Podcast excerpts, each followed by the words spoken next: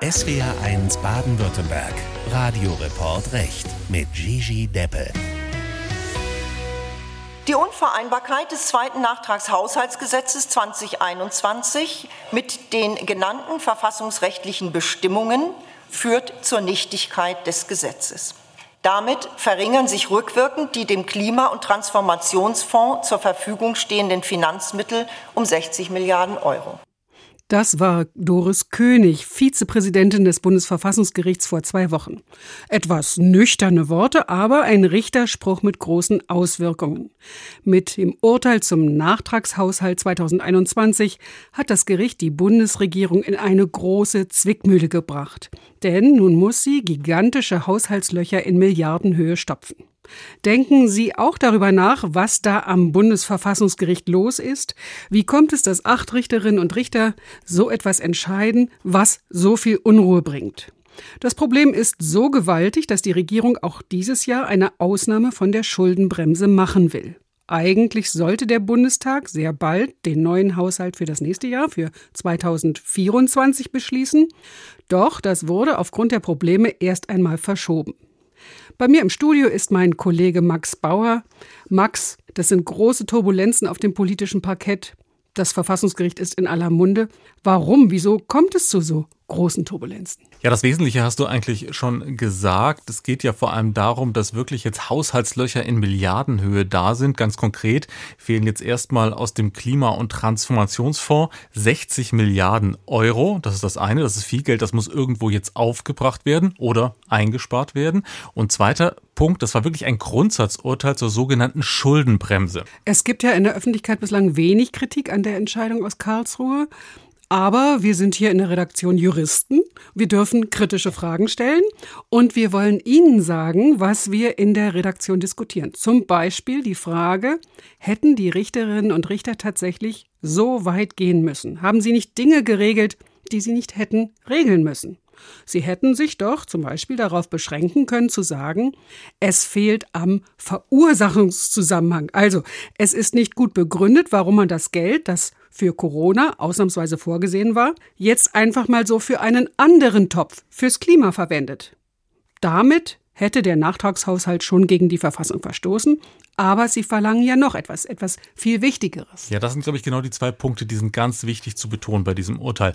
Einmal haben die Richterinnen und Richter gesagt, da war einfach bei diesen Milliarden nicht der Zusammenhang da zwischen Corona, Corona-Folgen, wofür dieses Geld ursprünglich mal vorgesehen war, und jetzt sozusagen langfristiger Bewältigung der Klimakrise und von wirtschaftlichen Investitionen, die auch nachhaltig sein müssen. Punkt eins.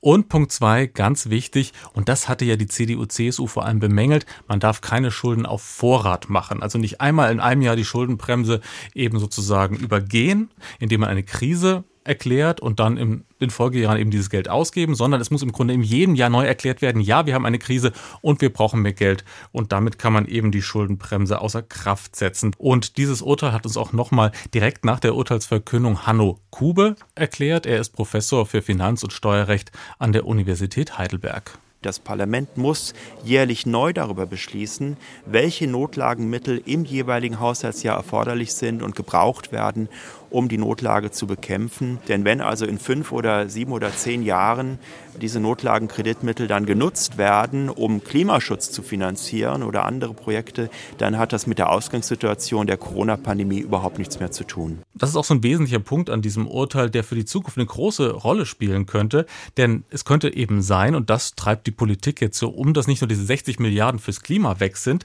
sondern zum Beispiel, dass dieses Prinzip, dass man in einem Jahr Schulden aufnehmen muss und auch ausgeben muss, dass dieses Prinzip eben auch zum Beispiel den Doppelwumms betrifft. Also dieses Geld, was in dem Nachgang des Ukraine-Krieges und der Energiekrise aufgenommen wurde, dass das alles so Ausgaben betrifft. Das heißt, diese 200 Milliarden, die da drin sind. Und das könnte schon heftige Folgen eben auch auf die Wirtschaft haben, auf die Konjunkturentwicklung. Weil eben auch jedes Jahr neu beschlossen werden muss, ob diese Gelder noch ausgegeben werden. Also dieses Prinzip der, wie es beim Juristendeutsch heißt, Jährlichkeit, das ist ja nun noch wirklich eine sehr enge Vorgabe.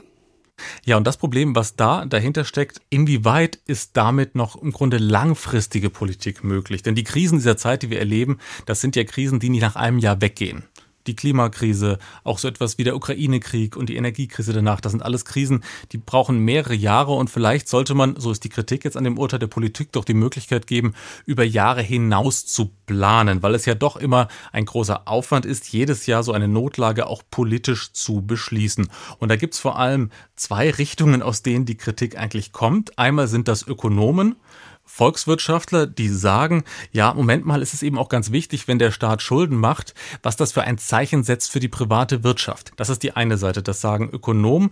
Ich habe aber auch Stimmen von Juristen und Juristinnen gelesen, die das auch sehr stark auch verfassungsrechtlich unterstützen, indem sie eben sagen, ja, Generationengerechtigkeit bei den Schulden, ein wichtiges Ding. Wir dürfen unseren zukünftigen Kindeskindern und Kindern sozusagen nicht zu viel Schulden hinterlassen. Auf der anderen Seite dürfen wir ihnen aber auch nicht eine Gesellschaft und einen Staat hinterlassen, in denen zu wenig in investiert wurde. Vor allem auch noch ein Punkt, das Verfassungsgericht selber hat ja vor ein paar Jahren einem großen Beschluss das Klima und die Klimakrise als eine Generationenaufgabe bezeichnet, gesagt, dass wir sozusagen künftigen Generationen eben auch nicht eine Welt hinterlassen dürfen, die dann sozusagen verheerend ist, wo es zu viele Klimaprobleme gibt. Und diese Langfristigkeit, die könnte durch diesen strengen Beschluss zum Schuldenmachen auch ein bisschen erschwert werden. Interessant ist ja auch, dass Sie das aus der Verfassung herauslesen, die Verfassungsrichterinnen und Verfassungsrichter. Es steht da aber nicht wortwörtlich. Also da steht nicht, in einer Notlage darf nur mit jährlichen Haushaltsplänen gearbeitet werden. Sie schließen das aus dem Zusammenhang und aus dem Sinn und Zweck. Aber das ist ja auch schon etwas überraschend. Das ist etwas überraschend, dass sie da so weit gegangen sind. Es steht nicht wortwörtlich drin, da hast du recht. Es wird aus dem Zusammenhang geschlossen und in diesem Urteil wurde sehr streng geschlossen. Und da sagen eben manche Juristinnen und Juristen, angesichts der ja, vielen Milliarden, die da auf dem Spiel stehen, hätten die Richterinnen und Richter hier auch mehr Spielraum gehabt. Also tatsächlich ist ja die Frage, ob Sie das einfach alles so kippen durften. Sie haben es ja rückwirkend gekippt. Also der Haushalt 2021, der 2022 beschlossen wurde, der Nachtragshaushalt, der war einfach komplett weg. Manchmal entscheiden die Verfassungsrichterinnen und Richter ja auch etwas gnädiger. Sie sagen, okay, das war nicht in Ordnung, was ihr gemacht habt, aber für die Zukunft müsst ihr das verändern. Die Vergangenheit lassen wir so stehen. Das haben Sie hier nicht getan. Sie haben sich nur ganz, ganz kurz damit auseinandergesetzt. Dafür gäbe es keinen Anlass. Punkt. Eine Begründung gab es nicht. Also das ist schon etwas befremdlich. Das ist zumindest die strengste Version, die man hätte wählen können. Es gab früher auch schon mal Entscheidungen aus Karlsruhe, wo es um viele Milliarden für die Politik ging, auch teilweise zugunsten von Bürgerinnen und Bürgern. Und da wurde dann gesagt, man darf die Politik nicht überlasten, man darf nicht zu viel Gelder binden. Und man hätte auch hier sagen können, ja, für die Vergangenheit sehen wir es sehr streng. Ihr habt hier getrickst, aber wir werden euch für die Zukunft Vorgaben machen. Alles, was sozusagen schon ausgegeben ist, lassen wir erstmal stehen. Das haben sie nicht gesagt. Jetzt ist erstmal wirklich alles weg. Diese 60 Milliarden, um die es ging, sind wirklich komplett weg. Ja, sehr streng kann man sagen. Vielleicht haben die Verfassungsrichterinnen und Richter auch gedacht, man kann andere klimaschädliche Subventionen beenden. Die gibt es ja, das Dienstwagenprivileg oder die Steuerfreiheit von Flugbenzin. Dann ist ja genug Geld da und dann gibt es gar kein großes Problem. Wobei daran sieht man eben an dieser Überlegung, dass das schon sehr weit ins Feld der Politik reinreicht. Also auch CDU-Politiker in den Ländern haben gesagt, die Milliarden, die verplant sind, die brauchen sie auch. Also ein großer politischer Bereich, in den dieses Urteil jetzt hineinreicht, dass da sich Politik und Recht sehr stark überschnitten haben jetzt. Man könnte auch sagen, man sieht es kritisch, wenn sich das Verfassungsgericht so weit in das Feld der Politik vorwagt. Es gab ja schon früher Entscheidungen zum Haushalt, die gingen aber nicht so weit. Sie begründen das mit der neuen Schuldenbremse, die seit 2009 im Grundgesetz ist. Aber trotzdem kann man wirklich sehr darüber nachdenken, ob das Verfassungsgericht so weit gehen sollte. Vielen Dank, Max Bauer. Das Thema Haushaltsnotlage und Schuldenbremse wird uns weiterhin intensiv beschäftigen. Wir halten Sie natürlich auch in dieser Sendung auf dem Laufenden. Eine weitere Entscheidung hat für Aufsehen gesorgt. Die Entscheidung des Bundesverfassungsgerichts zur Legasthenie. Sie wissen das ja vermutlich. Legasthenie ist eine Lese- und Rechtschreibstörung, die bei vielen Menschen auftaucht. Angeblich 12 Prozent der Bevölkerung sind irgendwie von Legasthenie betroffen. Und beim Verfassungsgericht ging es um die Frage, ist es verfassungsrechtlich zulässig, wenn bei Schülerinnen und Schülern, die unter Legasthenie leiden, im Abiturszeugnis ein entsprechender Vermerk erfolgt? Ja, hat das Verfassungsgericht entschieden. Und warum, erläutert mein Kollege Klaus Hempel. Beim Bundesverfassungsgericht ging es um drei Fälle, die alle aus Bayern stammen. Das Urteil des Bundesverfassungsgerichts ist allerdings für alle Bundesländer relevant, weil es grundsätzliche Dinge geklärt hat. Was das Urteil für Baden-Württemberg und Rheinland-Pfalz bedeutet, dazu später gleich mehr. Die drei Kläger waren junge Erwachsene aus Bayern, die unter Legasthenie leiden. Bei Legasthenie handelt es sich um eine Lese- und Rechtschreibstörung, die häufig zu stärkeren psychischen Belastungen oder im schlimmsten Fall sogar Krankheiten führen kann. 2010 hatten die drei ihr Abitur gemacht. Im Zeugnis wurde vermerkt, Zitat, aufgrund einer fachärztlich festgestellten Legasthenie wurden Rechtschreibleistungen nicht bewertet. Experten sprechen dabei von einem Notenschutz.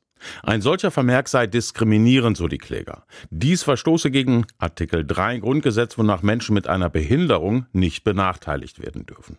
Durch solche Vermerke in den Zeugnissen liege aber eine Benachteiligung vor, hatte der Anwalt der Kläger Thomas Schneider vorgetragen. Etwa wenn sich ein Abiturient mit Legasthenie um einen Job, eine Ausbildung oder einen Studienplatz bewirbt. Wenn so etwas jemand liest, sei es bei der Uni, bei einer Ausbildungsstätte, bei einem Arbeitgeber, wo ich mich bewerbe, der stellt ja sofort Nachfragen schon im schriftlichen Bewerbungsprozess. Das heißt also, die Gefahr, dass man sofort aussortiert wird, ist bei so einem Zeugnis viel, viel größer als bei einem normalen Zeugnis, das jeder andere Schüler bekommt. Das Bundesverfassungsgericht ist dieser Argumentation aber nicht gefolgt. Im Gegenteil. Es hat entschieden, dass solche Vermerke in Zeugnissen grundsätzlich zulässig sind. In bestimmten Fällen müssten solche Vermerke sogar zwingend erfolgen, und zwar beim Abitur. Das Abitur habe einen besonderen hohen Stellenwert. Grundsätzlich müsse jede Abiturientin und jeder Abiturient die gleichen Chancen haben, etwa wenn es um die Vergabe von Studienplätzen geht. Und wenn dann beim Abitur unterschiedliche Prüfungsmaßstäbe angesetzt werden, wie etwa beim Notenschutz, dann müsse das transparent gemacht werden. Das bedeutet, in Schulzeugnissen darf es vermerkt werden, wenn bei Legasthenikern die Rechtschreibung nicht benotet wird. Beim Abitur muss das sogar vermerkt werden. In allen Bundesländern werden die Kultusministerien das Urteil sicher sorgfältig studieren und auswerten. In Baden-Württemberg gibt es wohl keinen Änderungsbedarf, denn in Baden-Württemberg gibt es beim Abitur für Legastheniker gar nicht die Möglichkeit zu beantragen, dass die Rechtschreibung nicht benotet wird. Deshalb muss da auch nichts vermerkt werden im Zeugnis. In Rheinland-Pfalz kann man das beantragen, dass also die Rechtschreibung nicht benotet wird. Dann wird fürs Zeugnis aber ein Vermerk vorgeschrieben. Insoweit entspricht die Rechtslage in Rheinland-Pfalz bereits dem, was das Bundesverfassungsgericht vorgeschrieben hat. Soweit der Bericht von Klaus Hempel. Die Frage geht jetzt wieder an meinen Kollegen Max Bauer. Max, wie siehst du das Urteil? Ja, auch ein Urteil, das man etwas kritisch sehen kann, wie ich finde. Die Verfassungsrichterinnen und Verfassungsrichter mussten ja hier abwägen, was ist wichtiger ist sozusagen wichtig, dass alles ganz genau im Zeugnis steht, so wie es war. Wie wichtig ist das Abitur? Oder ist es auf der anderen Seite eben wichtig, dass man Menschen, die eine ja, schwere Erkrankung haben, in der Hinsicht, dass sie eben nicht chancengleich sozusagen am freien Wettbewerb in der Schule teilnehmen können, dass man die ein bisschen bevorzugt, indem man ja solche Notenvermerke dann am Schluss nicht ins Zeugnis schreibt. Und generell kann man ja schon sagen, dass es im Recht, im Verfassungsrecht, aber zum Beispiel auch im Völkerrecht Vorgaben gibt, dass man Menschen mit Behinderung durchaus bevorzugen darf darf, indem man sie dann fördert. Diese staatliche Maßnahme wäre hier eben gewesen, dass man nichts Besonderes ins Zeugnis schreibt und dass sie dann mit ihrem Zeugnis ganz frei auf den Arbeitsmarkt, ins Studium, in Bewerbung gehen können, um dann eben mit anderen gleichmäßig in einen Wettbewerb zu treten, der ja da ist. Und hier im konkreten Fall hat eben Karlsruhe gesagt, nein, uns ist wichtiger in dem Fall, dass sozusagen das Abi als Institution geschützt wird, dass Vergleichbarkeit hergestellt werden muss, dass alles transparent ist, dass alles drinstehen muss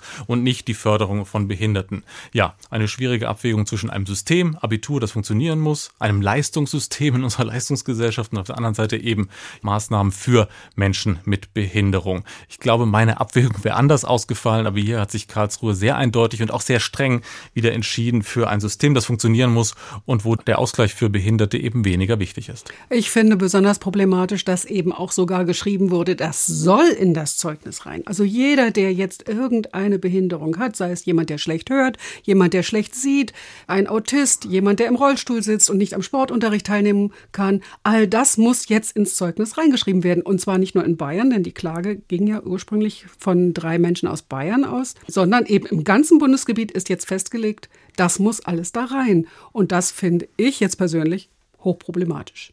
Vielleicht sehen Sie das anders. Schreiben Sie uns gerne. Wir freuen uns immer sehr über Ihre Zuschriften.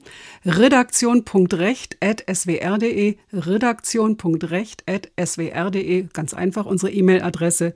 Vielen Dank fürs Zuhören. Mein Name ist Gigi Deppe.